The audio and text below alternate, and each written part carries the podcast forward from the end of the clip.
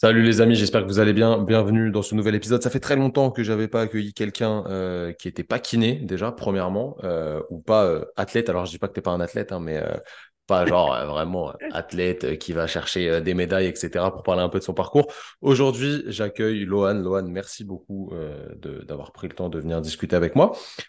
On va déjà commencer direct, comme ça on va pas perdre trop de temps. Euh, si tu pouvais te, présenter succinctement en moins d'une minute, tu vois, pour ceux qui ne te connaissent pas, euh, parce qu'il y a pas mal de, de kinés parmi, parmi notre audience. Alors il y a beaucoup de coachs aussi, évidemment. Eux, je pense qu'il y en a certains qui te connaissent. Mais les kinés, à mon avis, ils t'ont pas encore vu passer. Si tu devais te, présenter rapidement, comment tu ferais? Avec grand plaisir. Alors moi, c'est bah, du coup c'est Lohan, athlète professionnel. Non, je, non, euh, je m'appelle Lohan, je suis ancien coach sportif, euh, coach en ligne. Et puis aujourd'hui, je fais de l'accompagnement et de la formation pour, euh, pour des coachs qui souhaitent bah, développer leur activité. Tout simplement, je suis fondateur d'une structure qui s'appelle Level Up euh, et qui accompagne chaque année entre 400 et 500, 500 coachs dans la structure. Efficace. Tu as dit ancien coach sportif, ça veut dire qu'aujourd'hui, tu te considères plus comme coach sportif ou juste tu coaches plus? Je ne coache plus. Ok. Qu'est-ce qui t'a amené à, faire ce, à faire ce métier? Euh, qu'est-ce qui te, qu'est-ce qui vraiment t'a motivé quand tu étais plus jeune pour, euh, pour te lancer là-dessus? Et après, qu'est-ce qui t'a démotivé pour ne plus être coach? Euh, je, te reprends dans les étapes. on est censé faire des histoires longues ou histoires courtes sur ton podcast? Histoire longue, mec. Tu Parce qu'il n'y a, pas de souci. écoute, pour, je, vais quand même te la faire le, le, plus simple possible. Si tu veux, moi, à la base, je suis, je suis donc, à la base, je suis footballeur. Euh, j'ai fait toutes mes classes en jeune, etc. J'ai atteint un niveau semi-professionnel, c'est-à-dire que j'ai atteint euh, les centres de formation, les clubs pro, etc. Et ce qui se passe, c'est que très tôt, à 17 ans, j'ai arrêté l'école euh, pour me consacrer à 100% au foot dans l'espoir de devenir pro. malheureusement pour moi, ça n'a pas fonctionné. Et sauf que quand tu quand tu t'arrêtes, entre guillemets, ton début de carrière à 18 piges, que tu retournes chez toi dans ta famille, que tu rentres, etc., et que tu te dis, OK, j'ai arrêté l'école il y a deux ans, j'ai tout juste mon bac, j'ai aucune autre ambition à part le foot, qu'est-ce que je fous de ma vie et euh, j'arrive à un moment où je me dis, bah vas-y, de toute façon, il va falloir reprendre les études parce que là, comme ça, 18 euh, ans, qu'est-ce que tu veux trouver un taf et qui est-ce qui va vouloir de toi? Donc, euh, je démarre des études. Alors, déjà, je démarre STAPS. STAPS, je l'arrête au bout de trois mois. je me faisais chier. En plus, je le faisais avec le CNET, tu sais, donc depuis chez moi, impossible de bosser. Bref, aucun, aucune vie sociale terrible. Je l'arrête au bout de trois mois. D'ailleurs, je me dis, bon, allez, le sport, c'est pas pour moi. Je vais me balancer sur un BTS NRC, tu sais, négociation, relation client. C'est un truc en alternance. Pareil, je tiens trois mois et puis je trouve une alternance euh, à l'accueil d'une salle de sport, en fait. Tout simplement. Et euh, en démarrant cette alternance-là, déjà, je voyais que l'école, c'était pas fait pour moi. Clairement, j'étais une pipe. Euh, en plus, ça m'intéressait absolument pas. Mais par contre, quand j'ai arrêté l'alternance, il y a la, directrice, justement, de ce club de sport. Elle me dit, OK, mais t'arrêtes ton alternance, il n'y a pas de souci, mais moi, je vais te garder en tant que salarié. Et ça a été, en fait, mon premier pas dans le, fitness et dans le monde du, du sport, de manière générale, et pas forcément que du coaching, parce qu'à la base, c'était pas du tout ce que je voulais faire.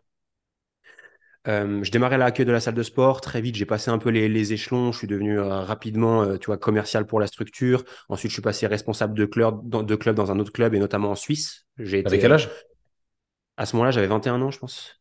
20 ans 20 ans ou 21, je pourrais pas te dire exactement. je pourrais pas te refaire le truc, mais je sais qu'à 22 ans.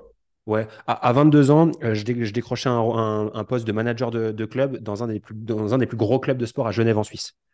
Euh, donc franchement, c'était, j'avais fait une belle évolution assez vite.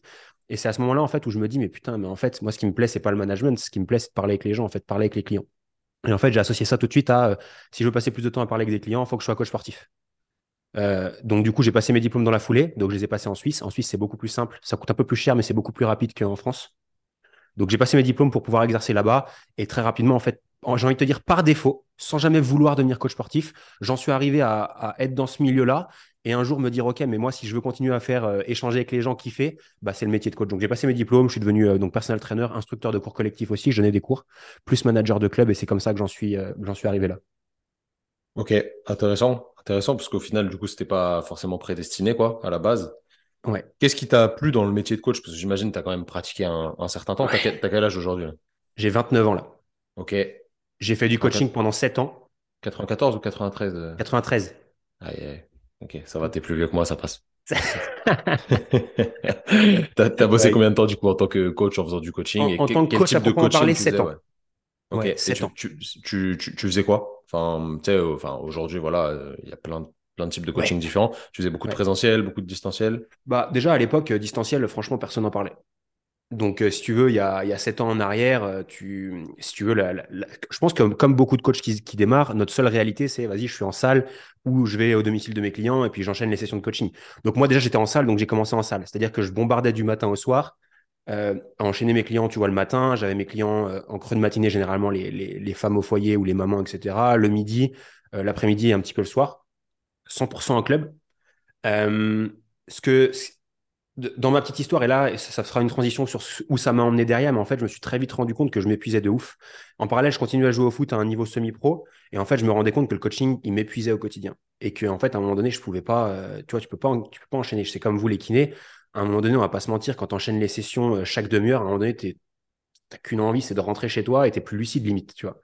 Ah oui, Et, c'est et- un, vrai problème. T'es plus, euh, t'es plus dans l'instant présent et t'es à la tête dans le guidon, hein, tout simplement. Ouais, les, les- tu, tu vois, les, les, les gens qui disent, ouais, moi je suis capable d'enchaîner, nous, c'est, nous, on fonctionne par heure, par exemple, de coaching. Vous, c'est par demi-heure, si je dis pas de bêtises. À peu près, Et ouais, c'est ça. ouais. Quelqu'un qui vient me dire droit dans les yeux, écoute, moi je peux enchaîner 8 à 10 heures de coaching par jour, ça va, c'est un menteur. C'est pas vrai. Parce qu'à un moment donné, t'es plus là, quoi. T'es, t'es, t'es, t'es plus là, t'es fatigué, t'es usé, et puis des fois, t'arrives le dimanche soir et tu te dis, mais est-ce que j'ai vraiment envie de redémarrer une nouvelle semaine comme ça, tu vois? Et en fait, j'en étais arrivé à ce moment-là, à ce point-là. Et du coup, le, je faisais en salle. Du coup, ce que je me suis dit à ce moment-là, c'est que la solution, c'était de le faire indépendant en tant qu'indépendant pour ma gueule. Comme ça, je reversais pas à la salle de sport, etc. Donc, je suis passé indépendant. Euh, mais pareil, en fait, je suis retombé un peu dans le même cercle vicieux. Tu vois, tu es indépendant, c'est génial, mais tu continues à aller bosser chez tes clients le matin, le midi, le soir, 6 jours sur 7, enchaîner les sessions. Pire, parce que tu rajoutes les déplacements entre chaque. Et, euh, et c'est là où, euh, à, à ce moment-là, et ça, ça remonte à il y a 5 ans en arrière, j'ai eu, même pas l'intelligence, c'est un petit peu par euh, hasard, j'ai découvert un peu ce qu'on appelle, moi j'appelle aujourd'hui le coaching hybride, en fait, qui m'a permis bah, de ne pas travailler plus, tout en pouvant euh, coacher plus de monde et surtout bah, gagner plus d'argent aussi. Ok, carrément intéressant. Qu'est-ce que tu appelles le, le coaching hybride, justement? En fait, un- pour la petite anecdote, en fait, un jour, ce qui se passe, c'est que je me rends compte que j'ai j'ai plus de temps pour prendre des gens en plus. C'est-à-dire, je suis full. Parce que ça marchait quand même plutôt bien pour moi. Ce qui est déjà bien. Ouais, ouais, ouais, ce qui est, déjà plutôt bien. Mais on va dire que souvent, on pense que c'est le Saint Graal. Dans notre tête, on dit, ouais, quand j'aurai un planning full, etc., etc. Sauf que quand tu arrives au planning full, tu te dis, mais en fait, à un moment donné, il y a un truc qui va casser, quoi. Et ce qui va casser, c'est moi. Parce que tu peux pas le tenir. Hmm. Et, à cette époque-là, ce qui était cool, c'est que je commençais à vraiment euh, manager un petit peu mon énergie au quotidien. Tu vois, et je me disais, mais à un moment donné, si je veux durer, c'est pas possible. Donc, quelles sont les solutions que j'ai? Et en plus de ça, j'avais le foot toujours en parallèle. J'avais ce, foot qui me prenait du temps, de l'énergie et tout. Donc, je me disais, OK, il faut que je coach des gens, mais que le matin maintenant. Parce que le foot, c'était l'après-midi. Et je, faisais tous mes coachings le matin, le matin, le matin. Et un jour, j'arrive au cap. OK, je peux plus prendre personne. Qu'est-ce que je fais? J'arrête de prendre des gens et j'arrête de me faire payer et j'accepte le fait que, OK, j'ai un plafond de revenus et je bloque là. Ou est-ce que je trouve une solution, tu vois? Et c'est là, en fait, où j'ai découvert un petit peu, par défaut, les, applications de coaching où, en fait, je pouvais continuer à, faire venir de nouvelles personnes, c'est-à-dire que je les rencontrais au cabinet. Donc, à, la fin, pour la petite histoire, je la fais hyper courte. Au début, je bossais en salle. Après, je travaillais dans des studios de coaching avec des cabinets. Il y avait des physios, enfin des kinés, du coup. Il y avait des ostéopathes. Il y avait des. euh, il y avait toutes sortes de professions et il y avait moi en tant que personnel trainer dans la structure. Bref, Ce qui se fait euh, de plus en plus en soi. hein. Et puis trop bien, et puis trop bien parce que c'est Ouais, les connexions que tu crées entre tout, le monde. cool, ouais, carrément. exact, ouais. Bon, en, en Suisse, je crois que c'est assez fréquent. En France, ça commence, tu vois, mais c'était en Suisse, hein? Ouais, en Suisse, ouais. Ouais. C'est, mais bon, c'est, oui, c'est très intéressant. Un peu, euh, Et- les, les, les ricains, ils fonctionnent comme ça. Clairement. Et puis, on, on va dire que c'est trop bien que ce soit pour le coach ou le, le kiné, le physio ou, euh, ou même pour les clients, en fait, parce qu'au sein du même endroit, au sein du même pôle, ils peuvent voir tout le monde. Ouais, bien sûr. Et, et puis là, en fait, je continue à recevoir des gens. Et en fait, plutôt que leur dire, OK, je te, je te prends en coaching individuel deux, trois fois par semaine, comme je faisais avec les autres, bah, j'ai commencé à dire que je changeais mon fonctionnement. Alors, je disais pas que je changeais mon fonctionnement, je disais que mon fonctionnement, c'était on se voit une fois par semaine et le reste du temps, tu fais tes séances en autonomie avec ton programme, ton application de coaching, etc. Donc, j'ai commencé comme ça et en fait, j'ai vu que bah, en fait, je le vendais aussi bien que du coaching en présentiel. Parce qu'en fait, tu, bénéficies des, deux avantages. L'avantage euh, du présentiel, parce que tu peux voir les gens en physique une fois par semaine.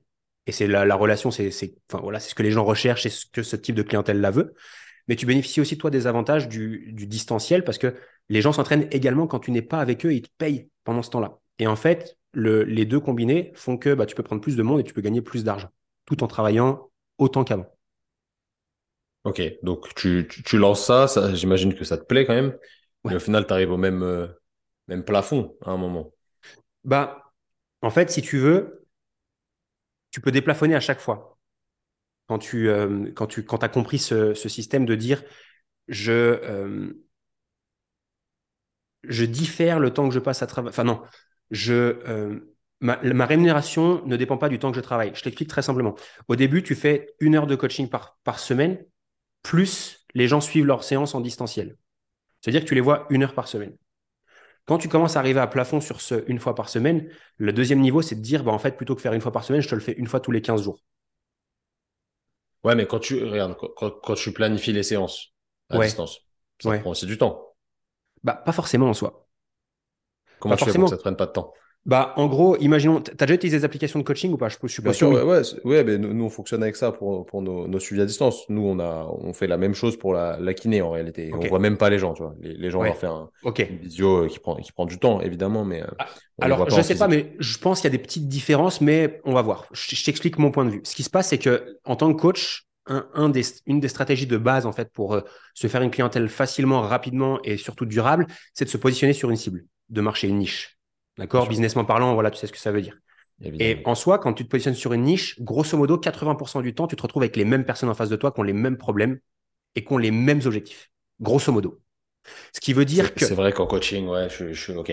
ouais. Ce qui veut dire que 80% du temps, je dis bien 80% du temps, tu peux filer aux gens une programmation qui est quasiment similaire parce qu'ils sont au même endroit et ils ont les mêmes objectifs.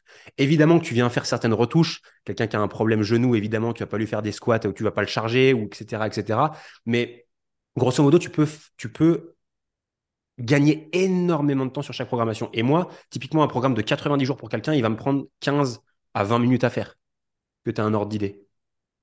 Une fois que tu as ton template et une fois que tu as ta structure pour tout le monde. Donc en soi, ça ne te prend pas beaucoup de temps. Après, c'est juste de la relation. Et puis, au fur et à mesure des check-ins que tu fais avec tes clients, bah, tu viens optimiser et tu viens, euh, tu viens faire les modifications qu'il y a besoin au fur et à mesure. Quoi. Ok, ouais, pour le coaching, ça paraît logique parce que tu fais quelque chose qui est redondant, entre guillemets. Ça ne veut pas dire que c'est chiant, mais euh, qui, est, un petit peu redondant pour les, pour les clients parce que sinon, il n'y a pas d'évolution déjà, premièrement. Clairement. Euh, donc, donc, ça paraît logique. Ok, carrément, ça marche. Qu'est-ce qui t'amène du coup après à, progresser vers euh, d'autres choses et se dire que tu vas, tu vas former tes, confrères et tes consoeurs? Euh, En vrai, je pense que c'est en racontant l'histoire tout à l'heure, je me disais, mais en fait, c'est pour la même raison que, que je suis sorti du coaching présentiel, enfin du coaching présentiel et je suis passé à la formation, c'est que je n'étais pas passionné en fait du métier de coach aussi fou que ça puisse paraître. Tu vois, j'étais, je suis pas passionné d'entraînement, je vais pas lire des bouquins sur la natte, etc. Je suis pas passionné en fait du, du cœur de métier moi, je suis passionné de relations, je suis passionné de d'intelligence sociale, je suis passionné de marketing, je suis passionné de business, etc. Et en fait, c'est arrivé un jour où, euh, bah, en fait, d'autres coachs voyaient ce que je construisais. Donc, ils voyaient, ils me voyaient faire. Il y a aussi des, coachs qui travaillaient dans la structure, tu vois, qui, me voyaient faire, etc. Puis, ils se doutaient, ils voyaient bien que j'enchaînais les clients. Ils disaient, lui, il a un truc que nous, on n'a pas, tu vois. Et il y en a qui commençaient à me demander des conseils et tout. Et, et, plus ça allait, plus je trouvais que je kiffais, en fait, filer des conseils aux autres je kiffais. Et là, je commence à intervenir sur euh, des BPGEPS pour parler voilà, de marketing, pour parler de business, etc. Je commence à intervenir pour des salles qui me demandent de venir pour leur expliquer comment vendre du personal training, vendre du coaching, etc. Mais sans, sans communiquer dessus ou tu communiques Sans communiquer, du tout, du tout. Après, tu vois, par exemple, Genève, c'est une toute petite ville. Hein. Ouais, mais ça veut dire que tu es, vraiment reconnu pour ta valeur euh, propre et, et, pas ce que tu fais paraître, tu vois. Ouais, clairement. Euh, à l'époque, j'utilisais très mal les réseaux sociaux. Euh, c'était encore le tout début pour moi. Je postais quelques vidéos de coach, hein, non pas de marketing ou quoi que ce soit. Mais c'est vrai que c'est allé super vite, on va dire, en, bouche à oreille. Et je commence à faire ces deux, trois petits trucs-là. Et en fait, je vois que je kiffe. Je kiffe trop, en fait. Mais c'est du kiff. Et, du coup, je commence à faire si. J'ai pas encore d'idée de formation en ligne, de machin. C'était pas du tout mon, mon délire. Jusqu'au jour où, justement, je me forme chez un mec. Et en me formant chez ce mec-là, il m'apprend des trucs que je savais déjà parce que je lisais des bouquins et tout. Je lisais des bouquins, je me formais en continu, etc. Et je me dis, mais en fait, c'est ça que j'ai envie de faire. C'est son boulot à lui que j'ai envie de faire. Euh, et, c'est là, en fait, où du jour au lendemain, donc je lance cette activité en parallèle du coaching à côté. Elle se lance, ça prend euh, trois, six mois à se lancer, mais j'étais tellement passionné que ça allait tellement vite. Et à la fin, euh, je, je, te fais pas un dessin, à la fin, tu peux pas être partout. C'est-à-dire que tu peux pas enchaîner tes coachings, tu peux pas euh, aller jouer au foot, tu peux pas. Bon, j'ai encore j'avais d'autres trucs à côté aussi que je faisais. J'étais un mongol, je faisais tout en même temps. Mais euh, mais voilà, plus je peux pas lancer cette activité-là parce qu'à un moment donné, je suis pas Superman, tu vois. Donc à un moment donné, il a fallu faire un arbitrage et dire ok, sur quoi est-ce que je me focus à 100% pour pouvoir espérer avoir des résultats dans quelque chose? Et ça a été l'activité de formation parce que c'est ce qui me passionnait le plus. Ok, Très intéressant. Du coup, tu as, lancé un peu en, mode freestyle l'activité de formation ou c'était ultra cadré, ultra structuré? Non, freestyle de ouf. Ouais. freestyle de ouf. Euh, enfin, je, te dis freestyle, il y en a qui vont dire que c'était pas freestyle du tout, mais euh, en gros, je l'ai lancé. À la base, si je dois, si je dois te, refaire l'histoire très courte, je crée un groupe Facebook. Je fais venir tous mes potes coach, tous ceux que je connais à l'intérieur. C'était en quelle année qu'on qu resitue Il y a 5 ans. 2018. 2018. Ouais, 2018. Ouais, donc groupe Facebook, ça fonctionnait encore un peu, quoi. Ouais, tu sais que ça fonctionne toujours. Hein. Ouais, bon, après. Ça fonctionne différemment, c'est pas pareil. C'est ça. Mais, mais, euh, mais je fais venir un groupe à l'intérieur, et là, je me dis, bah voilà, les, les, les gars, ils disent qu'il faut apporter de la valeur dans un groupe Facebook, faire des lives, etc. Vas-y, je vais faire ça, tu vois. Et je fais des lives et tout, j'avais rien, et j'avais pas de formation, j'avais rien. Et là, je commence à faire des lives très réguliers où je fais venir euh, masse de coach, tu vois, les mercredis soirs. Et je fais ça pendant euh, deux mois, je crois, un mois et demi, deux mois, tous les mercredis soirs, formation, formation, formation. Puis le dernier jour, je leur dis, écoutez, voilà, terminé et tout, je continuerai à faire des lives de temps en temps dans ce groupe Facebook, etc. Et là, tu en as plein qui me disent, OK, mais il n'y a pas moyen de bosser avec toi sur quelque chose, tu vois. Et là, je dis, bah, si. Mais tu sais, à ce moment-là, tu sais, à ce moment-là, tu sais pas quoi faire, tu vois. Mmh. Et, ce qui est cool, c'est que ça m'a forcé à me lancer vite, euh, sortir le plus rapidement possible le premier produit, euh, avoir aussi les tout premiers clients, euh, parce qu'on n'a pas démarré à 400 coachs par année, hein. on a démarré avec 10 coachs sur un trimestre, tu vois, à des tarifs qui étaient minimes. Et ensuite, au fur et à mesure, bah, l'activité, elle s'est déjà améliorée, l'équipe, elle s'est construite, et puis les, les résultats de nos clients, ils ont grandi aussi avec. Quoi. Comment t'expliques qu'il y ait peu de personnes qui osent faire euh, ça tu vois, On va rentrer un peu plus peut-être dans le mindset, etc. Mais les gens, généralement, ce genre de projet, je me reconnais dans ce que tu dis, parce que moi, la première fois qu'on a lancé une formation, euh, j'en ai parlé, enfin, je faisais du vélo, euh, et je me suis dit, putain, mais tout ce qu'on a appris là depuis des années, ce serait bien qu'on le transfère aux autres quand même. Et je me dis, ok, bah vas-y, on va faire une formation. J'en parle vite fait à Simon. Il me dit, ouais, je sais pas, pas sûr, machin. Le lendemain, j'avais déjà écrit la moitié du truc, tu vois. Et on a lancé, et on a lancé sur Insta comme ça, à l'arrache. Hein. J'ai fait un petit template Canva, il n'y avait pas la société, il n'y avait rien de, rien de carré. Et au final, on l'a fait, tu vois, ça s'est rempli vite, et on s'est dit, bah, il y a de la demande. Mais comment t'expliques que les gens, ils osent pas euh, faire ça? Parce que des coachs sportifs, il y en a, je sais pas combien en France, tu vois. Si je rajoute la Suisse, si, la Suisse, si je rajoute la Belgique, il y en a un, paquet. Vous êtes très peu à, former de manière euh, isolée. Quand, je dis isolé, c'est que tu n'es pas dépendant d'un BP, tu n'es pas dépendant d'une fac, etc. Tu es, tout seul en soi. Tu vois. Euh, pourquoi il y a si peu de personnes? J'ai plein de raisons à, te citer. Je vais essayer d'être euh, le plus efficace possible dans la réponse que je vais te donner. C'est que mon point de vue, hein, ce que je vais partager là. Bien sûr je pense que le problème global, c'est un problème de confiance en soi. Si, on doit, le, si on doit le, faire de manière hyper globale, mais ça, ça, englobe plein de petits trucs. Moi, le, la première chose que je vois, c'est que euh, c'est. Tu parles bien de l'activité de formateur. Ouais, et puis même un truc un peu différent, quoi, parce qu'à mon avis, tu dois avoir pas mal de, clients coach qui aujourd'hui suivent tes formations, qui, tu vois, qu'on des compétences. Euh, ouais, voilà, qu'on ont des trucs un petit peu en plus et qui peuvent lancer des choses différentes de juste du coaching. Tu vois. Bon, j'avais bien pigé la, question. Du coup, pour moi, le, plus gros problème, c'est la, du coup, un problème de confiance de manière générale. Le, premier pour moi que j'observe, c'est le regard des autres. Mmh euh, tu vois, souvent, quand on est dans une industrie comme ça, c'est inconsciemment ce que tu vas te dire, c'est OK, je vais sortir ça, mais qu'est-ce que euh, les autres vont en penser, tu vois? Tu as peur de te faire juger par tes pairs, e, Exactement, voilà. Si je dis une connerie, s'il y a un truc que je fais pas bien, si des gens me font des remarques sur un truc que je dis et que je suis pas tout à fait vrai, tu vois. Euh, moi, personnellement, ce que je remarque, c'est ça. C'est la, peur du jugement, euh, notamment, euh, d'abord, je dirais, les, autres professionnels du métier. Ensuite, évidemment, l'entourage. Ensuite, évidemment, les gens qui te suivent, etc. etc. Mais vraiment, la, la, peur du jugement et la peur du regard des autres, je pense qu'en un, c'est le truc. C'est le, premier truc. Le deuxième truc que moi je vois, c'est euh, ce qui empêche les gens de passer à l'action, c'est qu'ils ne savent pas comment faire en fait.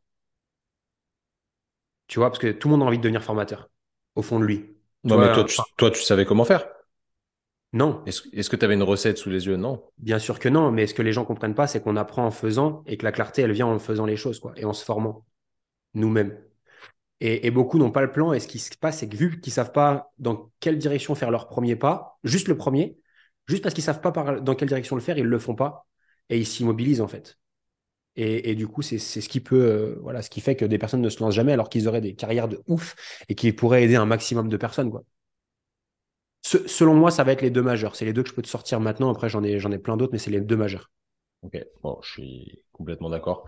Complètement d'accord.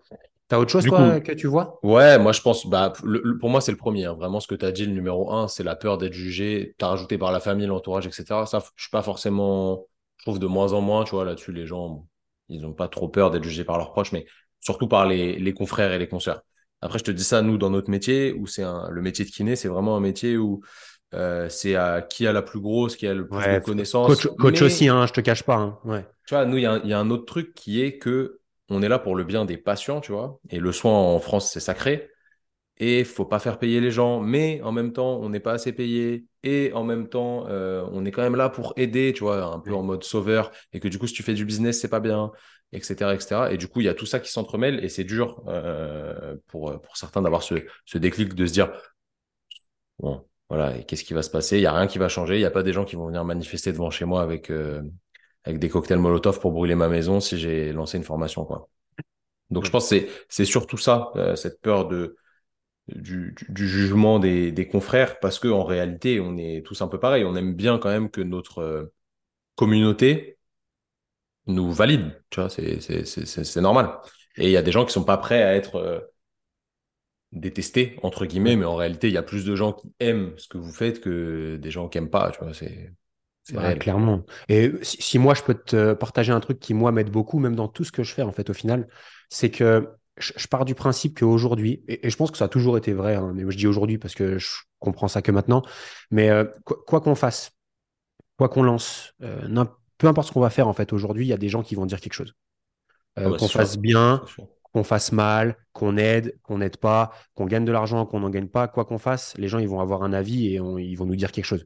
Donc à partir de, déjà de ce postulat de base là, bah, autant faire quelque chose. Tu, vois ce que je veux dire? Parce que, Autant faire quelque chose de bien, autant faire un truc qui nous fait kiffer, parce que quoi qu'il arrive, les gens vont avoir un avis. Quoi qu'il en soit. Donc, faut faire. Je suis totalement d'accord. Faut tester. Je trouve que le. Il y a un film que j'aime bien qui est avec Jim Carrey, qui s'appelle Yes Man. Je sais pas si tu connais. Ouais, si, ouais. Là, je pourrais pas trop dire le film, mais je connais. C'est un peu extrême. C'est un mec qui dit non à tout dans la vie. Il, il, ose rien, il fait rien, machin. Et un jour, il voit un gourou, tu sais, des trucs américains là dans les dans les grandes salles. Et le mec, il lui dit toi, à partir d'aujourd'hui, il faut que tu dises oui à tout. Et sinon, il va t'arriver des bricoles. Et il se rend compte que s'il dit pas oui à tout, euh, comme par hasard, il lui arrive des, des trucs pas cool. Du coup, il dit oui à tout. Et en fait, sa vie, elle change jour au lendemain. Il ose faire des nouveaux trucs et euh, ça devient ultra positif en soi malgré que sur le papier, peut-être il n'aurait pas osé avant. Donc c'est un petit peu exagéré, mais c'est toujours, euh, toujours intéressant cette histoire du yes man. Donc moi, j'incite tout le monde à saisir les opportunités. Très important. Et quand vous avez une idée en tête, faut pas trop trop réfléchir non plus. Il faut, faut, faut, la mettre euh, de manière la plus efficace possible sur le papier, mais voilà, quand il y a une idée, il faut essayer de la faire et si en la faisant ça fonctionne pas, au moins vous avez testé. Donc je pense que c'est et, et, clairement et puis juste, enfin je sais pas qui écoutera cet épisode-là, je, sais pas, enfin voilà, je sais pas le type de personne, mais moi si je peux partager un truc, il y a rien qui me frustre plus dans ma vie que de voir des gens qui osent pas se lancer. Mmh. Euh, tu vois, moi c'est personnellement, c'est une de mes plus grosses douleurs au quotidien de voir des gens qui ont tout pour faire et qui font pas vraiment. Et j'aime bien ça, j'aime bien enfin partager ce petit truc. J'avais lu ça dans un bouquin. Je sais plus quel bouquin c'était. Bref. Le mec disait tu sais euh, quand tu demandes aux gens qui sont qui ont 90 balais ou quand tu parles avec ton grand-père ou ta grand-mère si tu as la chance qu'ils soient encore en vie c'est quoi les, seuls conseils qu'ils te donnent généralement tu vois? Et, et moi quand je me rappelle les conseils que me, donne, que me donnait mon grand-père et même mes, mes grands-parents qui sont vivants aujourd'hui c'est vraiment profite de ta jeunesse fais ce qui te plaît etc etc et souvent, moi, je me pose cette question-là, je me dis, mais qu'est-ce que le Lohan qui aura 85 ans, quel est le conseil qu'il donnerait au Lohan de maintenant, tu vois? De quoi faire, quoi lancer, tu vois? Et ça change complètement la, façon de voir les choses.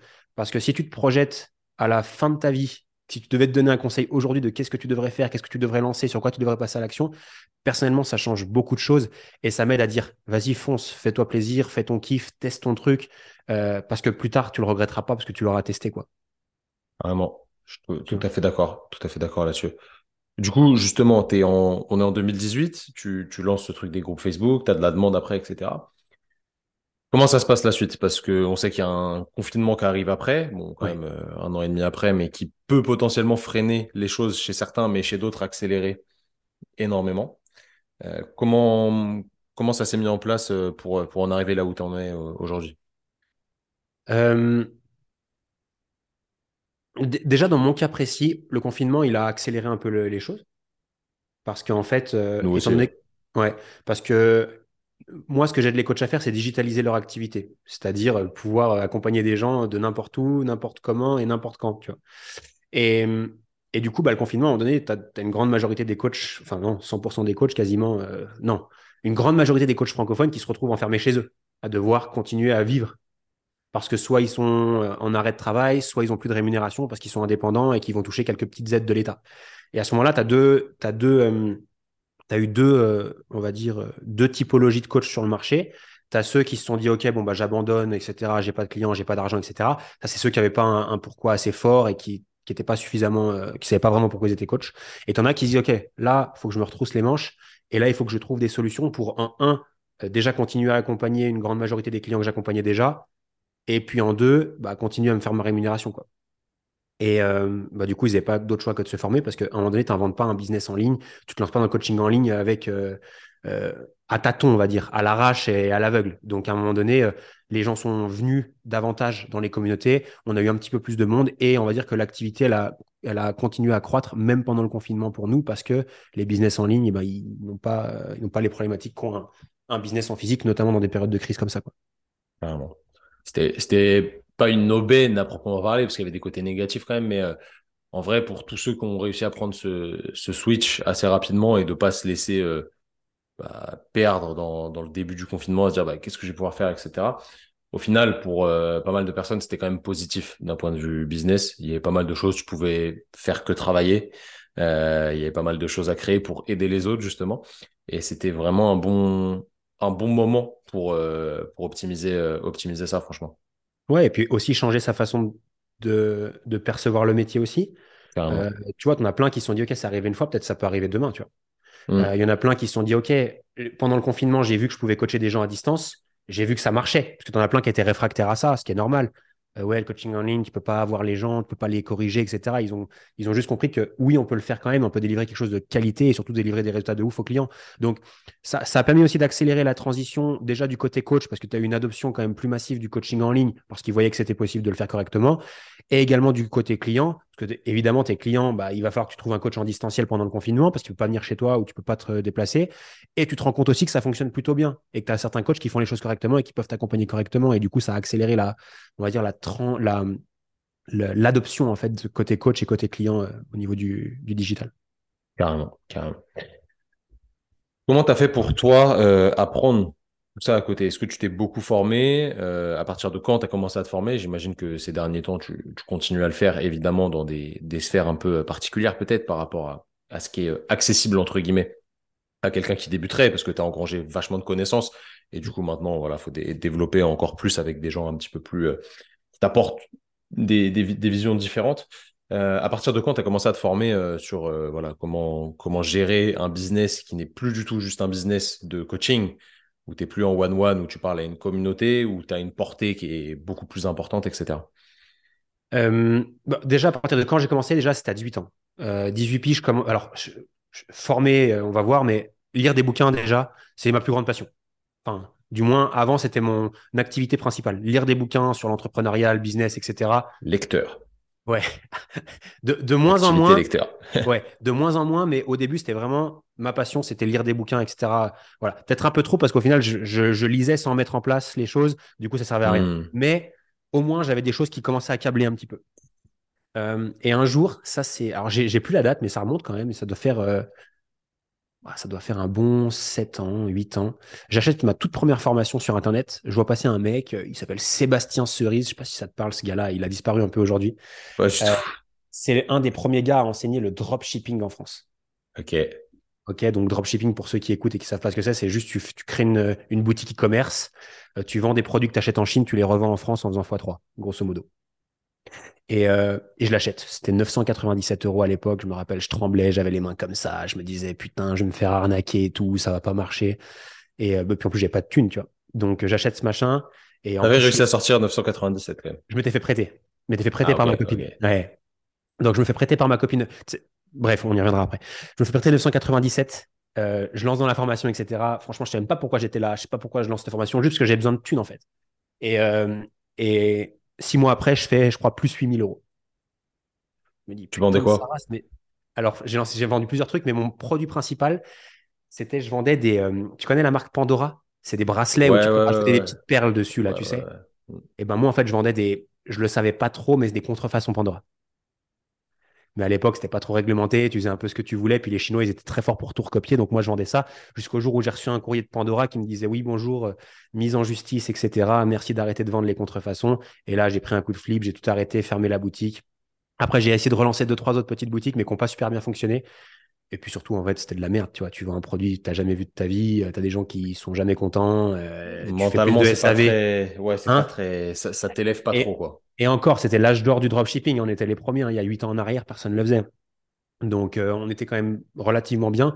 Mais bref, ça ne me plaisait pas. Mais j'avais commencé à me former. Et j'avais commencé, à, et par chance, de me former et d'avoir mis un pied dans le grenage en me disant, mais en fait, en un, j'apprends déjà des compétences que je ne pourrais pas avoir autrement. Mais surtout, en deux, ça va tellement plus vite.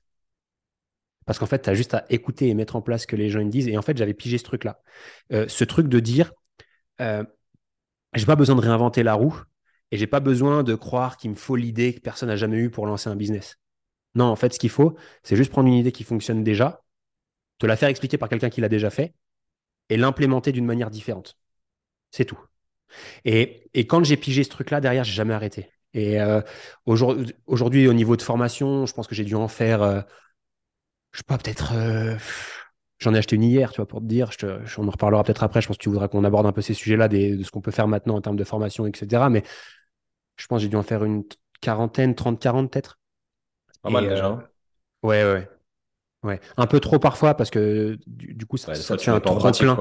ouais. ça te fait un trop plein d'informations et puis tu as du mal à. En fait, tu peux pas tout implémenter, c'est aussi simple que ça. Donc euh, si, si je devais revenir un peu en arrière, j'en ferais peut-être deux fois moins, mais j'irai au bout euh, de chaque chose. Et ce que je fais, c'est que je vais sur des compétences spécifiques que je veux acquérir sur des besoins euh, ponctuels et ça m'aide pas mal. C'est quoi celle qui t'a changé vraiment, pas la vie, mais qui t'a changé voilà, la, vision le, le, plus, quoi, celle qui t'a le plus apporté? Je peux te dire, tu connais très bien Romain. Euh, il y a. Hum, c'est 2020, je crois. Euh, je, me, formais déjà avant. Euh, et à cette époque-là, je prends dans ma tête, je me disais oui, mais moi, je suis différent et mon business, il est différent. Il faut que je prenne un, un, mentor que je paye en one-one et qui vient mettre le nez dans mon business, qui regarde, etc. etc. Moi, j'avais ça en tête. Je me suis dit, il faut que quelqu'un vienne voir. Et à l'époque, je prends un mec que j'ai trouvé sur YouTube je lui donne 6000 balles pour 6 mois, je lui dis vas-y, mets les mains dans mon business avec moi, ouais, je mettre les mains dans le business avec toi, je vais t'aider, etc. Mais en fait, ce qui s'est passé, c'est que ce mec-là, en fait, c'était un, bah, je peux, je peux le dire, c'était pas un top niveau euh, d'internet, tu vois. Et du coup, en fait, il m'a perdu plus qu'autre chose. C'est-à-dire qu'en gros, lui-même était perdu, donc il me perdait moi-même. Et à la fin, je faisais moins de business à la fin de l'accompagnement qu'au début, en étant, tout en étant perdu. Et là, je me dis, putain, mais il y a un truc qui va pas. Et, là, par chat, mais je sais pas quel chat j'ai, je vois passer une pub de Romain Collignon, que tu connais, et que voilà. Et à l'époque, il organisait un événement à Paris qui s'appelait le Grand Rassemblement. Bref. Et je voyais que tout était carré, structuré, etc. Et puis je voyais qu'il avait plein de témoignages. Je me dis, putain, ce mec, il a l'air sympa en plus. Je vais aller à, ce, à cette rencontre-là. Et en fait, dans la rencontre à Paris, je fais l'aller-retour en train. Et puis je vois plein d'entrepreneurs. Et je vois, tu sais, une belle énergie. Je vois des gens qui sont sereins, je vois des gens qui ont des business qui tournent. Je vois euh, ce Romain là qui fait une présentation et qui explique qu'un business, c'est pas non plus que la galère, c'est aussi des bons, des bons points, c'est quelque chose qui peut être stable, c'est quelque chose qui peut être profitable, c'est quelque chose dans lequel on peut s'épanouir et c'était pas du tout ma réalisé. Et en fait, à la sortie de cet événement-là, je dis, mais moi, en fait, je veux être à côté de ce gars-là, tu vois. Et en fait, même pire que ça, je me suis dit, je me rappelle très bien, comme si c'était hier, je me dis, j'aimerais bien qu'un jour, je sois debout dans une salle comme lui et que les gens m'admirent comme tous les gens l'admiraient à cette époque-là, tu vois. J'aimerais bien pouvoir aider les gens comme lui impacter les gens là. Et en fait, je me suis dit, comment est-ce que je peux devenir ce Romain Collignon, mais pour mes coachs, tu vois? Ben, En fait, c'est en me rapprochant le plus possible de ce Romain Collignon-là et peut-être de reproduire ce que lui, il a fait, tu vois. Et en fait, ce que j'ai fait dans la foulée, c'est que j'ai intégré, je sais pas si ça existe toujours, mais il avait un programme qui s'appelait l'incubateur 56. Ouais, c'est, enfin, c'est fini là, mais ça existe toujours. Ouais. Et en fait, euh, pourquoi ça m'a changé la vie, c'est que je connaissais déjà tout dans le programme. Par contre, s'il y a bien un truc qui me manquait, c'était une structure. Genre, euh, c'est quoi les piliers de mon business? Qu'est-ce que je dois faire en 1, 2, 3, 4 Pas m'éparpiller dans tous les sens, etc. Et euh, avoir la structure, plus le fait de voir quelqu'un de l'intérieur qui réussissait déjà, qui impactait à l'époque, on devait être 80, 90 dans les programmes, tu vois. Donc, il impactait quand même beaucoup de monde. Je voyais comment il organisait ses programmes, comment il délivrait son accompagnement, comment il interagissait avec ses membres, etc. Ça m'a donné une clarté de juste me dire, en fait, j'ai juste à prendre ce qu'il fait, reproduire pour moi, et ça donnera un truc sympa, quoi. Ok. Donc ça, c'était ça, c'était 2020, ça. Ça, c'est 2020, ouais. Je dirais c'est entre l'année 2000, ouais, l'année 2020. Je pense que je rentre en fin d'année, euh, fin sur 2020-2021, je crois. Fin d'année 2020, début d'année 2021. Sur quoi ça a débouché au final? Bah, ça a débouché sur le fait que je quadruple le business parce que je comprends en fait des trucs que j'avais pas pigé avant. Tu vois, je, te donne un exemple tout con, mais avant ça, je faisais du coaching one-one et du petit groupe avec mes membres. Mais en fait, j'ai juste compris déjà comment comment packager une formule qui délivre beaucoup plus de valeur à mes membres tout en pouvant, tout en, ayant la possibilité d'avoir davantage de membres dans mes programmes. Mhm. Donc, c'est gagnant-gagnant. Gagnant pour mes membres parce qu'ils ont vraiment. Aujourd'hui, je ne pense pas que je peux être égalé dans ce que je fais aujourd'hui en termes de qualité, de déjà du contenu, d'accompagnement, etc. Mais en plus de ça, on est en capacité de le faire à un nombre de personnes quasiment illimité. Et du coup, j'ai compris ces petits codes-là. Donc, ça m'a permet d'avoir de la clarté là-dessus. Et automatiquement, quand tu es beaucoup plus clair, tu passes à l'action beaucoup plus facilement. Et quand tu passes à l'action beaucoup plus facilement et beaucoup plus rapidement, bah, tu as aussi plus de résultats. Et c'est ce qui s'est passé pour moi. Forcément. Forcément, ça accélère les choses. Magnifique, magnifique. Euh, aujourd'hui, euh, ton, ton business fonctionne bien, euh, tu as l'air heureux dans ce que tu fais, etc. Est-ce que tu travailles tout seul? Je, sais, je, je me doute que non. Est-ce que tu as construit une équipe? Ouais. Et comment, comment ça se passe maintenant, la vie de, chef d'entreprise, entre guillemets, de CEO, je sais pas si on peut dire ça, mais. je sais pas comment on dit non plus. je, franchement, je me définis, je définis pas le rôle, tu vois. Enfin, c'est bref. Euh, aujourd'hui, on est 10. Euh, pas tous à plein temps, hein, évidemment. Tout le monde est indépendant et tout le monde euh, est, on va dire, freelance. Ça, c'est c'est une volonté de ma part. je suis un. mon combat au quotidien, c'est un combat de liberté. Et je mhm. veux que toutes les personnes qui sont en contact avec moi ou mon business puissent se sentir à un moment donné libres dans ce qu'ils font. Et les membres d'équipe sont les premiers. C'est-à-dire qu'ils ont tous leur business à côté. Et à côté, euh, ils, bossent avec nous sur la structure level up. Donc, euh, certains vont bosser, euh, je te dis une bêtise, 10 heures par semaine. D'autres, ils vont bosser 30 heures. Ça va vraiment être disparate selon le rôle de chacun. Mhm. et puis surtout, je me suis pris de passion pour ça, pour le management, pour créer une équipe, etc. J'ai aussi la chance d'avoir, franchement, une équipe de ouf, tu vois. C'est-à-dire que en, gros, demain, je peux partir pendant un mois. Je me, genre, j'ai confiance aveugle en tout ce qui se passe. Alors, c'est pas construit du jour au lendemain. Ça, demande aussi de la structure, ça demande de l'organisation, euh, tout ça. Mais en soi, c'est game changer en fait. Ta vie, elle change quand tu es une équipe. Point. Est-ce que Romain, il t'a pas appris ça aussi un petit peu? Bien sûr, bien sûr. Euh, ce qui m'a surtout, alors c'est même pas ce qui m'a appris, Enfin, si, il m'a appris, mais surtout ce qu'il m'a montré. Euh, je me rappelle venir des fois sur des rencontres et sur des événements et je voyais ben, Romain qui faisait sa petite présentation sur son estrade. Et je voyais toute son équipe qui était autour, qui gravitait, qui s'organisait pour une seule et unique chose, c'est que Romain soit confortable. Et ça m'avait mais choqué. Je me disais, mais comment ça se fait qu'il y a des gens qui sont en train de tourner dans la salle pour donner les papiers, pour s'organiser, que tout aille bien. Ils me disent où je peux aller manger, où je peux aller boire, où je peux aller aux toilettes, aussi, ou ça, ou ça. Et alors que lui, il est sur son estrade et tout. Et en fait, ce que je me suis rendu compte après en rentrant bah, justement dans les programmes, dans l'accompagnement, en faisant connaissance avec tout le monde, c'est que ça se créait cette, euh, cette, euh, cet esprit d'équipe, cette communauté de euh, d'entraide, de partage, de valeurs et surtout de gens qui avancent sur la même mission, qui est une mission commune, tu vois. Ça se fait pas du jour au lendemain, c'est pas magique, ça se travaille. Et ensuite, bah, évidemment que dans les programmes, donc il me l'avait montré que c'était possible déjà. Et ensuite, dans les programmes, il expliquait aussi comment le faire.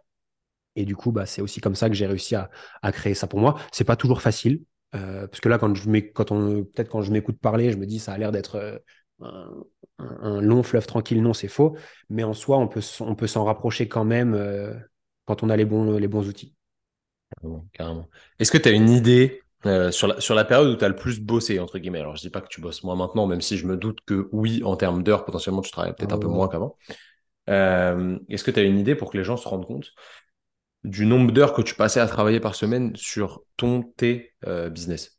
Je peux te dire. Hein. Je peux te dire. Déjà, la période où je galérais le plus, c'était celle où je bossais le plus. C'était celle où je faisais euh, tous mes business en même temps. Mm-hmm. Là, pour que tu aies un ordre d'idée, je devais, sans exagérer, je devais bosser entre 16 et 18 heures par jour. Et là, je sais que tu te dis, c'est chaud. Mais en fait, c'est tellement vrai. Déjà, je dormais 4 heures. Moi, Et je per- prenais tout. perso- personnellement, moi, ça me choque pas. Les gens qui vont écouter, ça allez- va peut-être les choquer, mais moi, ça me choque pas. Ok. Euh, c'était ça parce que en soi, du moment où je me couchais au moment où je me réveillais, je bossais. Pensez à ça et tu bossais pour ça, bien sûr. Voilà.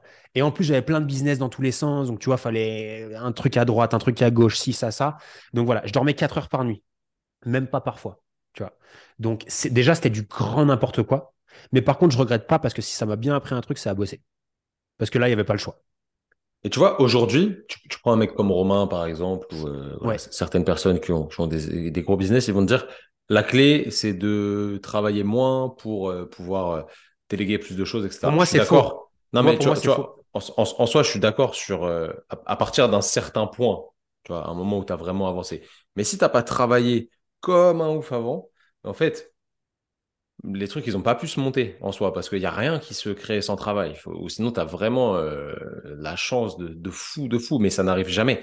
Donc, Mais- il faut charbonner énormément pour atteindre quelque chose qui te permet potentiellement de moins travailler en termes de volume horaire, entre guillemets. Clairement. Mais en fait, ça s'explique extrêmement simplement, tu vois. C'est que quand tu es au début, euh, ta rémunération, elle se fait par rapport à euh, ton travail que tu effectues. Mhm. Tu dois tout faire. Tu dois faire euh, tes emails, tu dois faire tes lives, tu dois faire tes créations de contenu, tu dois gérer tes réseaux sociaux, tu dois organiser tes messages privés, tu dois créer tes pages de vente, tu dois. Bref, tu es au four et au moulin et tu dois tout faire. Ça veut dire qu'au début, bah, tu es obligé de bombarder comme un malade. Et je veux dire, il n'y a pas d'autre choix. Parce que tu ne peux pas déléguer, tu peux pas, enfin, tu peux pas recruter, tu peux pas faire toutes ces choses-là pour, pour, euh, pour gagner du temps. Donc au début, tu es juste obligé de passer par là. Il n'y a pas de. J'ai une question d'un, j'ai un mec qui m'a dit hier, il, il fait, euh, je crois, moins de 1000 euros par mois. Il me dit, qu'est-ce que je peux commencer à déléguer à moins de 1000 euros par mois? Mais rien, mon gars. Mais rien du tout. Tu vois? Donc, euh, au début, tu es obligé, tu n'as pas le choix parce que c'est ton temps qui crée de la valeur et c'est cette valeur-là qui est monétisée derrière. Par contre, quand tu commences à avoir un peu de revenus, quand tu quand es sur le bon truc, que tu commences à avoir euh, un product market fit, que tes programmes commencent à se vendre bien, tes programmes sportifs dans mon cas, mais ça peut être plein d'autres trucs que tu peux vendre, bah à ce moment-là, tu vas commencer à gagner plus d'argent. Et cet argent-là, tu peux le réutiliser pour déléguer, embaucher ou prendre des outils qui sont beaucoup plus complets pour, euh, pour gagner du temps, etc. Et juste, c'est juste logique en fait. Et à ce moment-là, oui, comme le dit notamment Romain, de dire tu peux éventuellement travailler moins si c'est ton envie. Parce que je te prends un exemple, moi, c'est pas mon envie. Alors aujourd'hui, je bosse moins, mais je préfère gagner du temps sur un business et réallouer ce temps-là à faire autre chose, peut-être sur un autre business, mais je continue à travailler parce que j'ai pas envie de rien foutre. Tu vois ce que je veux dire? Donc, Est-ce que, est-ce que Ouais. justement, tu acceptes de ne rien faire et est-ce que ça te fait pas peur de ne rien faire, genre de t'ennuyer, tu vois? ouais, euh, j'accepte maintenant de rien faire. Alors assez- là, tu vois, je suis dans une phase en ce moment euh, où je, je vais bosser trois heures par jour. Je suis dans une phase. Je suis à l'aise avec parce que euh, je sais que c'est une phase normale dans un business. C'est-à-dire que tu peux pas être toujours à bloc, Est-ce que là, tu considères que tu bosses quand on fait le podcast? bien sûr. Ok, ça rentre dans les trois heures. Qu'est-ce que tu fais le reste du temps? Mec, je vais au sport maintenant. Je me suis remis une routine que j'avais oubliée, sur laquelle je m'étais délaissé depuis très longtemps. Le gars s'entraîne 10 heures, il va devenir solide comme. Non, non, non, non, mais je vais m'entraîner. Tu vois, je te prends un exemple hier, mais j'ai passé ma matinée à visiter des immeubles pour investir. Ah, mais ça, c'est du taf, ça. Moi, je ne le considère pas comme taf, c'est des plaisirs, tu vois. Mais alors, le, taf est un plaisir aussi.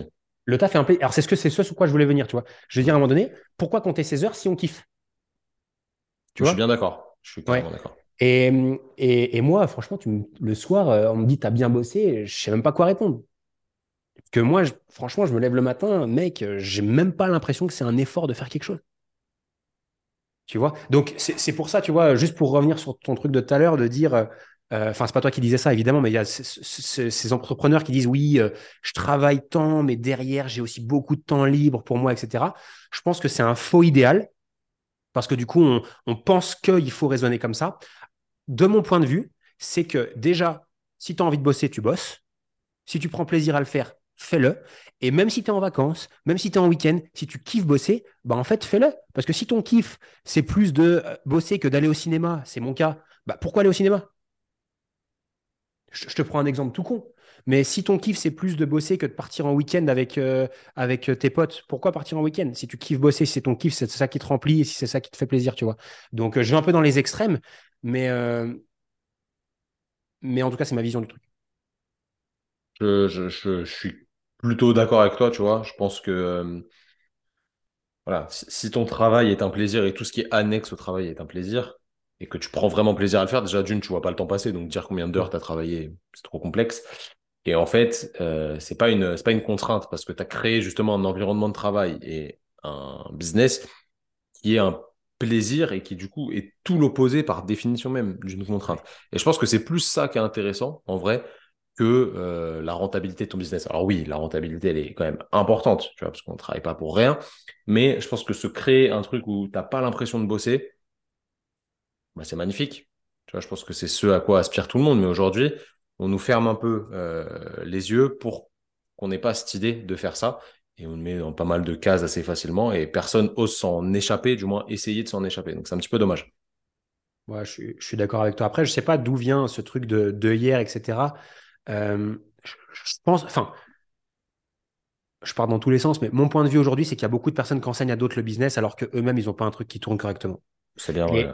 Et, par rapport à ça, euh, du coup, si tu as quelqu'un pour qui ça fonctionne pas directement, mais qui l'explique aux autres, malheureusement, il peut pas l'expliquer de la bonne manière et du coup, il manque une partie de truc. C'est pour ça qu'un mec comme Romain, pour moi, euh, ça reste en France un des seuls qui, enfin, un des, non, je, re- je reformule, ça reste une personne en France qui dit, OK, moi je l'ai fait, regarde comment je l'ai fait, maintenant je peux t'apprendre à faire la même chose parce que je l'ai fait, tu vois. Et ça, ça évite tous les escrocs que tu peux voir aujourd'hui sur Insta, etc. Je dis escrocs, euh, pas dans le sens bah, si, dans le sens péjoratif du terme, parce que quand t'as pas fait quelque chose, tu peux pas l'enseigner aux gens selon moi. Donc voilà. Rien à rajouter là-dessus. C'est une, une très belle phrase. Euh, mais c'est la réalité. C'est la réalité des choses. Est-ce que tu continues à te former aujourd'hui ou un Ouais. peu moins qu'avant? Bah, plus. Ouais. Bah plus parce que, enfin, je sais pas pour toi, mais moi je remarque qu'en fait, plus j'avance, euh, plus je me rends compte que je suis vraiment loin du compte par rapport à certains, tu vois. Et, hum, et plus j'avance, plus, euh, Déjà, en fait, au fur et à mesure que tu avances dans l'entrepreneuriat, tes problèmes que tu as au début, c'est pas du tout les mêmes qu'après. Donc, déjà, si tu pars de ce, point de vue-là, déjà, tu es toujours obligé d'apprendre parce que ça évolue toujours. Le boulot que tu fais entre 0 et 100 000 par an, c'est pas le même que tu fais entre 0 et 300 et c'est pas le même que tu fais entre 0 et 1 million, tu vois. C'est pas du tout le même métier, c'est pas du tout les mêmes choses, donc c'est des compétences différentes. Euh, donc, par définition, il faut déjà se former. Mais surtout, ce que je me rends compte, c'est que euh, bah, en fait, le gap, il est énorme entre moi et les plus avancés. Et en fait, j'ai envie d'apprendre pour euh, un jour être un des plus avancés, tu vois. euh, Bah oui, non, mais t'as raison. euh, et, et- et du coup, bah pareil, tu as besoin d'être au contact de ces gens-là, tu as besoin de t'apprendre toujours, de te former et surtout d'être toujours à la page parce qu'aujourd'hui, ça va trop vite. C'est tout, tout avance vite et euh, il faut, il faut effectivement rester dans le, dans le moment présent, essayer d'avancer avec le, le temps qui nous entoure. Mais euh, ouais, c'est l'exemple du, du confinement de tout à l'heure était, était intéressant. Il fallait prendre le. Allez. Du coup, Loane, si tu devais nous dire, euh, imagine, là, moi, je suis coach, j'ai envie de, de, de lancer un business potentiellement en ligne parce que j'en ai marre de faire, euh, je dis n'importe quoi, euh, 10 heures, 20 heures non-stop tous les jours et que j'arrive pas à sortir la tête du guidon, malgré le fait que, au final, la rémunération d'un coach, elle est pas mal. hein. En vrai, quand tu fais, quand tu fais 10 heures par jour, c'est carré. hein aujourd'hui. Qu'est-ce que tu me conseillerais euh, si, vraiment je voulais euh, voilà, un petit peu euh, upsell tout ça et passer à un, niveau un petit peu supérieur? Je pense que la, première chose à faire, c'est déjà, avant de parler de cette coaching en ligne ou quoi que ce soit, c'est juste déjà se poser la question, qu'est-ce que nous, on veut personnellement, tu vois? Est-ce qu'on veut, grosso modo, tu te projettes à 10 ans et tu dis à quoi j'ai envie que mon activité et surtout aussi ma vie, hein, elle ressemble d'ici 10 ans? Est-ce que j'ai envie de continuer à enchaîner mes sessions en salle, euh, chez mes clients ou en assos, parce que c'est ce que certains font, tu vois? Ou est-ce que j'ai envie peut-être que ma vie soit un petit peu différente, peut-être récupérer un petit peu de temps pour moi, peut-être gagner plus aussi, peut-être pouvoir vivre euh, différemment, peut-être plus librement, etc. Donc la première question à se poser, c'est pour nous, euh, vers quoi on veut aller, tu vois, déjà. Et ça, c'est propre à chacun et, et, je pense que c'est la première question à se poser. Ensuite, si notre euh, volonté, c'est de dire, OK, je me vois peut-être pas faire que du coaching toute ma vie et enchaîner, moi, ce que j'appelle comme un hamster, tu vois, de redémarrer chaque jour les coachings, nanana, nanana, nanana.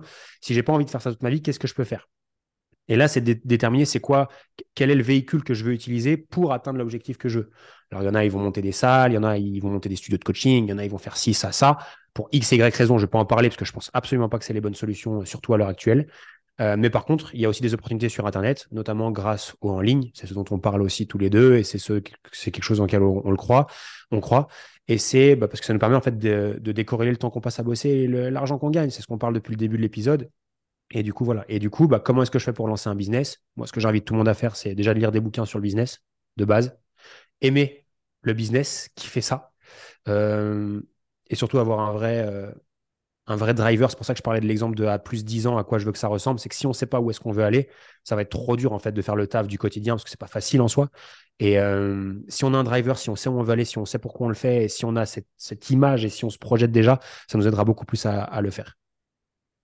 Je sais pas, ça répond à ta question, euh, grosso Si, modo. si, carrément, mais ça m'en amène une autre. Euh, qu'est-ce que tu conseillerais ton top 3 des bouquins à ce sujet? Tu vois, parce que je pense qu'il y a d'autres Ouais. délires, mais surtout à, ce à ce sujet-là. Là. Pour se lancer, hein, pour se lancer au début. Pour se lancer au début, il y, a un- il y a un bouquin que j'aime beaucoup, c'est le bouquin de Stan Leloup qui s'appelle Mon empire dans un sac à dos. Je, je- tu l'as? Oh mec, je vais le chercher. Je l'ai- je l'ai- trompé, c'est votre empire dans un sac à dos. Votre empire, pardon. Ouais, exactement. Ouais. Oh, attends, je de- il y a une note qui est tombée.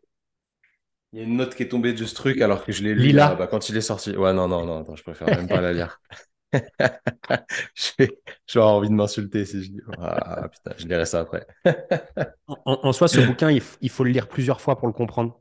Euh, notamment quand on est débutant, je pense qu'il faut le lire deux à trois fois euh, pour vraiment comprendre le business. Mais en soi, il y a déjà beaucoup de choses dedans qui t'expliquent comment te lancer assez facilement. Alors, il y a des trucs. Voilà, bref. Ça, c'est mon top numéro un au stade de OK, je veux me lancer en ligne. Euh, le top 2 que je te donnerais, c'est The One Thing de Gary Keller. Yes. Euh, ça s'appelle Passer à l'essentiel en français. Hmm. Euh, pour moi, il est obligatoire. Et celui-ci, il change tout. Parce que dans une ère où on pense qu'il faut être multitask, qu'on doit faire euh, des trucs dans tous les sens et qu'on doit être au four et au moulin, en fait, on se rend compte que pour réussir dans un business, il faut être 100% focus sur une seule et unique chose. Et c'est ce qui, en tout cas, qui pêche chez beaucoup. Et chez moi, le premier, et encore aujourd'hui, tu vois. Donc, c'est pour ça qu'il faut que je le relise chaque année. Euh, donc, The One Thing en deux et en trois. Euh, je crois qu'il y a une version française qui va sortir prochainement. C'est le livre de Russell Brunson qui s'appelle Ex- Expert Secrets. Euh, je sais pas si tu l'as lu. Non.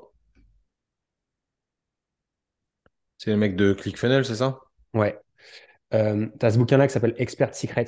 En fait, c'est la Bible euh, d'un business en ligne, en fait. Et surtout de comment nous, en tant que euh, personnage principal, comment en fait animer son business, comment faire en sorte que les gens soient attirés par notre personnalité, qui on est, ce qu'on fait, etc. Et euh, pareil, ces bouquins, c'est pas des bouquins à lire une fois, en fait. C'est des bouquins à relire tous les ans.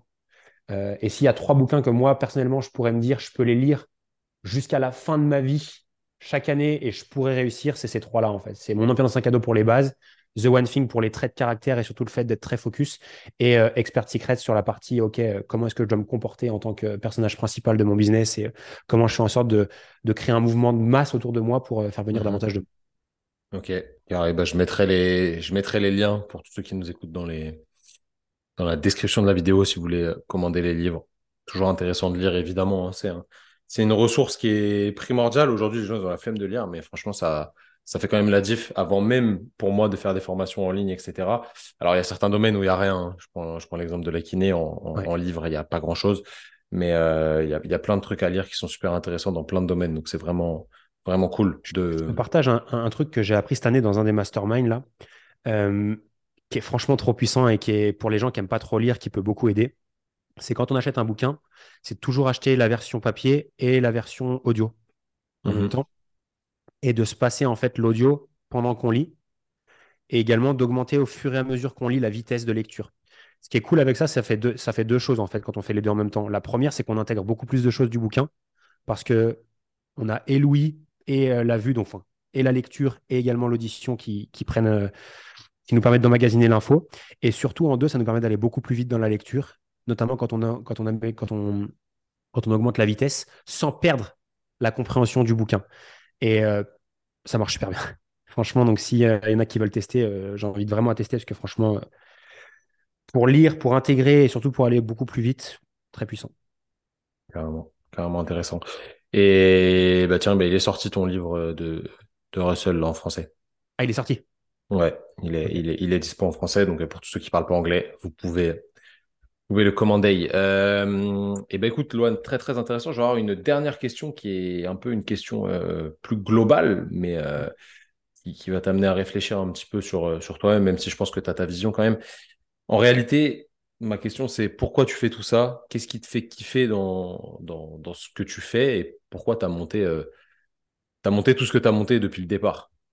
C'est quoi la, la, motivation profonde? Ouais, c'est cool, c'est que c'est un, des, des, réponses que je commence à avoir depuis cette année, ça. Donc, je peux t'en parler très rapidement. Euh, même, pas très rapidement, hein, prends ton temps. Ouais. Euh, c'est pas évident au début. Toutes ces années, tu fais un peu les trucs, tu sais pas trop pourquoi. Au début, c'est un peu pour l'argent, parce que tu as besoin de vivre, tout simplement. Après, des fois, c'est aussi pour des questions de reconnaissance, tu vois, de se dire, OK, je suis capable, j'ai fait ci, j'ai fait ça. En tout cas, c'était mon cas. Et à la fin, tu te poses un jour, et, euh, et moi, c'était mon cas. Tu vois, j'arrive à un mastermind aux États-Unis cette année, et je rencontre une, une Suisse, mais qui parlait français et anglais. Puis là, elle me regarde, elle me dit, mais j'ai déjà demandé pourquoi tu, tu, faisais tout ça, pourquoi tu prenais ton avion pour aller aux États-Unis, pourquoi tu, tu, te formais pour apprendre plus de trucs à tes coachs, etc. Mais pourquoi tu fais ça au quotidien? Et en fait, c'est vrai que je me suis trouvé un petit peu con, c'est que je savais pas lui répondre. J'avais aucune réponse à lui donner. En gros, euh, et puis c'est vrai, je sais pas pourquoi, je savais pas pourquoi je faisais ça. Et, et tu vois, ça m'a grave travaillé. Et euh, en rentrant, tu vois, je prends l'avion et je repartais, euh, je crois que je sais plus depuis où, j'étais à l'aéroport de Seattle et je me rappelle un jour que j'avais regardé une vidéo d'un mec qui s'appelle euh, Simon euh, Sinek, je sais pas comment on prononce, Simon Sinek ou Simon Sinek, qui s'appelle Start with Why. Ça veut dire démarre avec ton pourquoi. Et je retourne sur YouTube, tu vois, je retape ce truc-là et je vais regarder cette vidéo, tu vois. Et, et en fait, je regarde la vidéo et en fait, cette vidéo, il parle de, OK, mais qu'est-ce que les, gens qui ont le plus d'impact sur cette planète, etc., qu'est-ce qu'ils ont de plus, qu'est-ce qu'ils ont de plus, etc. C'est pas une histoire de stratégie, c'est pas une histoire d'argent, c'est pas un truc, c'est juste une histoire de pourquoi ils font les choses. Et en fait, ils t'aident en fait dans cette vidéo-là à aller déterminer ton pourquoi. D'ailleurs, j'invite vraiment tout le monde à aller checker cette vidéo-là parce que franchement, c'est ultra puissant. Et quand je l'avais regardée, je l'avais pas comprise à l'époque. Je l'ai comprise seulement cette année. Et, en fait, je me suis rendu compte que moi, la raison pour laquelle je fais tout ça aujourd'hui, euh, bref, tout ce que, toutes mes actions en fait que je fais au quotidien, c'est que euh, j'ai envie de montrer à tout le monde que n'importe qui peut euh, devenir libre et heureux. Et la méthode que moi j'utilise pour les aider à y parvenir, c'est grâce au business. Donc, euh, ma vision, c'est que grâce à un business qui nous permet d'être libre et heureux, ben, on peut l'être tout simplement. Et je veux juste montrer aux gens que en fait, c'est accessible à tout le monde. Euh, comme ça a été accessible pour moi, tu vois. je veux dire, moi, j'ai pas de thune à la base je suis fils d'agriculteur, j'habite toujours à la campagne. Avant, je, faisais la traite des vaches et au final, tu vois, aujourd'hui, je m'en sors très bien. Et, c'est ce que j'ai juste envie de montrer aux gens, c'est que juste si on suit un plan, si on croit en soi et, si on se donne les moyens, on, peut réussir. Est-ce que toi, aujourd'hui, tu es libre et heureux? Ouais. Ouais. Depuis quand? Depuis le jour où j'ai démarré ce business, en fait. Ok, ça t'a apporté vraiment cette liberté et... En fait... que tu kiffes ce que tu fais, quoi. On a encore 5 minutes pour parler de ce sujet-là ou Bien sûr, on a de, 40, 40, minutes encore. On a dit 45, il est, il est 7, on a 40, 40, 40 minutes. Allez. Euh, bon, moi, ce qui est cool, c'est que je ne me demande pas tous les jours si je suis heureux. Déjà, c'est déjà la bonne nouvelle, c'est que si tu te poses pas la question, déjà, c'est que tu l'es. Hmm, donc, déjà, c'est le premier truc. J'ai pas de définition, c'est quoi être libre, et j'ai pas non plus de définition, c'est quoi être heureux. J'en sais rien. Ce que euh, je sais juste, c'est que Aujourd'hui, j'ai euh, ce, que, moi j'appelle, en tout cas la liberté la plus importante pour moi, c'est la liberté de choix. Je ne sais pas si c'est un concept qui te parle ou pas, mais en gros, moi, je dis moi, j'accentue le moi parce que c'est mon, c'est ma vision et c'est ce que moi je pense. Je pense que la liberté, c'est de se lever le matin et se dire je peux faire ce que je veux, comme je veux, avec qui je veux, je. C'est-à-dire qu'on est on n'est jamais pris au piège de je dois faire quelque chose parce que je n'ai pas le choix. Et je pense que c'est ça euh, le manque de liberté, ou c'est ça parfois les gens qui sont malheureusement pas heureux dans leur quotidien, c'est qu'ils n'ont pas le choix de faire ce qu'ils veulent. Euh, si je veux déménager demain, je peux déménager demain. Si je veux euh, faire des courses dans un supermarché bio ou à Lidl, je peux le faire. Si euh, je veux euh, m'acheter, c'est un truc tout con, c'est pas mon délire, mais si demain je veux m'acheter une voiture un peu plus grosse, je peux le faire aussi. Si demain je dois payer une facture d'électricité parce que l'électricité le, a augmenté, ça ne me ça change pas ma vie de la payer un peu plus cher ou un petit peu moins cher. Et en fait, si je veux partir en vacances le mois prochain pendant trois mois, je peux le faire aussi. Et, et pour moi, c'était quelque chose de très très important, c'est de se dire, en fait, j'ai le choix. Et c'est pour moi, c'est ça la définition de liberté, c'est de se dire, euh, c'est pas du voyage, c'est pas des week-ends, c'est pas d'être blindé. Euh, je, ne je suis pas multimillionnaire, hein, mais par contre, j'ai le choix. j'ai le choix de faire ce que j'ai envie, euh, quand j'ai envie, comme j'ai envie. Et pour moi, ça, ça n'a pas de prix. Et pour moi, c'est ça la, vraie liberté. C'est une belle définition, une belle explication. Tu as parlé de, biens matériels. Est-ce qu'il y a des, vraiment aujourd'hui des, biens matériels qui te motivent, tu vois, à, à faire plus, à gagner plus? Ou est-ce que tu as passé ce cap, vraiment, tu vois, en toute honnêteté, euh, de voilà, avoir une plus grosse voiture euh? Franchement, euh, là, à réfléchir, non. Non, j'ai rien qui me fait kiffer. Tu vois, hier, euh, j'ai mangé avec un copain et là, il venait s'acheter les dernières Porsche, je sais plus trop quoi. Déjà, les voitures, ça m'intéresse pas déjà. Mais je me suis dit, c'est bien, mais ça changerait quoi à ma vie, tu vois et, et, je te prends même un autre truc, c'est que je me. Je, petite histoire encore, mais depuis que je suis gamin, je m'amuse à. J'ai toujours sur le bon coin. Enfin, j'allais toujours. Je le fais encore un petit peu de temps en temps, mais c'est juste pour euh, euh, apprécier le chemin parcouru. Et en fait, je me remémore toujours quand j'étais jeune. Et tu sais, quand tu as 17, 17 ans, tu approches du permis, tu as 18, 19 ans, 19 ans, tu as l'impression que la voiture, c'est ton identité. Et, euh, et je me rappelle aller sur le bon coin et regarder les voitures que je pouvais m'acheter, tu vois. Bah, en fait, je pouvais rien acheter. J'étais vieille, vieille Clio de merde, euh, petite voiture, euh, truc. Et en fait, je me rappelle, et je regardais toujours, ok, bah, j'aimerais bien un jour pouvoir acheter le niveau d'après, tu vois. À l'époque, j'étais fan des. Je suis sûr que tu vas même pas connaître les modèles, c'est une Fiat Stilo. C'est des petites voitures Fiat, bref. Et que je suis un expert de voiture, mec.